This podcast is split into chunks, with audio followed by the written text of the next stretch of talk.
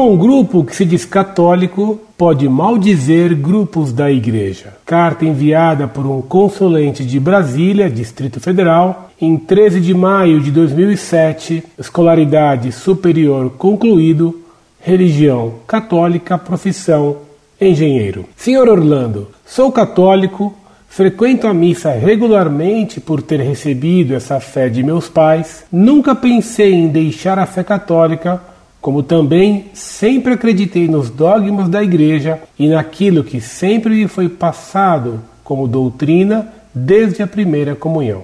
Não pertenço a nenhum grupo ou movimento por não achar isso importante. Porém, Confesso que ao descobrir o site dessa associação cultural, navegando na internet, e depois de alguns dias lendo os textos e comentários aqui publicados, fiquei impressionado e resolvi lhe escrever. De um lado, artigos sobre a doutrina muito profundos e uma apresentação do grupo como sendo verdadeiros católicos defensores da fé tradicional, e de outros comentários maldizentes sobre grupos da igreja, sobre o concílio e até o Papa. E pensei: será que esses são realmente católicos?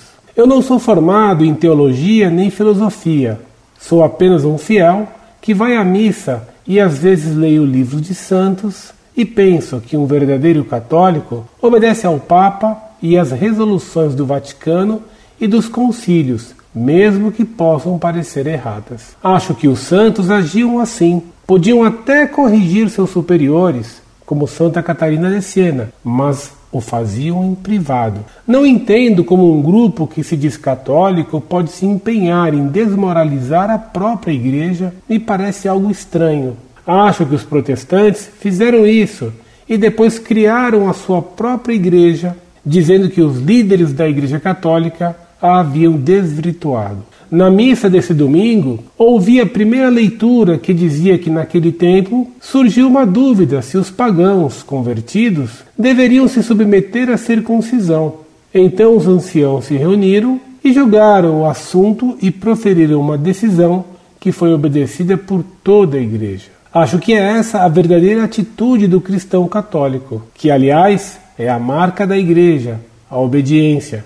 E por mais que tenha uma foto sua de joelhos entregando um documento ao Papa João Paulo II, seus comentários mostram o contrário. Um homem que não aceita a realidade da igreja de hoje, decidida por aqueles escolhidos por Deus para governá-la. Essa leitura me motivou a escrever essa carta, mas não acredito que irá respondê-la ou publicá-la, e se o fizer, temo que vá deturpar minhas intenções, como me pareceu ser sua especialidade em cartas de alguns fiéis que lhe escreveram argumentando contra suas colocações. Atenciosamente. Muito prezado, salve Maria. Você tem razão em dizer que um verdadeiro católico tem que obedecer ao Papa. Que Papa? A todos os papas seguindo e ensinando o que todos os papas ensinaram em toda a história da Igreja.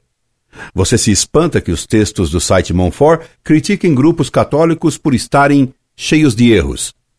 Mas você não viu que o Papa Bento XVI disse aos bispos do Brasil na Catedral de São Paulo?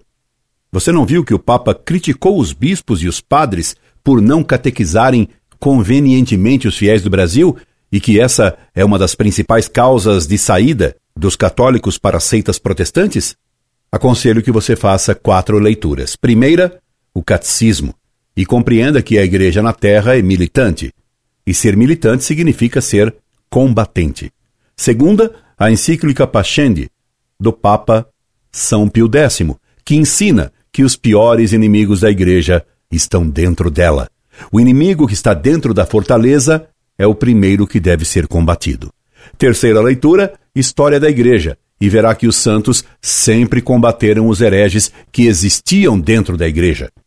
Quarta leitura, Evangelhos que nosso Senhor Jesus Cristo combateu mais os fariseus do que os pagãos, porque os fariseus pareciam bons e assim enganavam o povo. E você deve se lembrar que nosso Senhor nos recomendou que tomássemos cuidado com os lobos vestidos de ovelhas. Bento XVI pediu que rezássemos a Deus que lhe desse coragem para enfrentar os lobos. Você, por acaso, já não desconfiou de certos pastores que só recebem lobos que só os agradam? Olhe então por baixo da pele de cordeiro que alguns usam, com bermuda, óculos escuros e calça jeans, e verá o pelo do lobo. Um abraço e cuidado com os lobos. Incorde e sempre, Orlando Fedeli.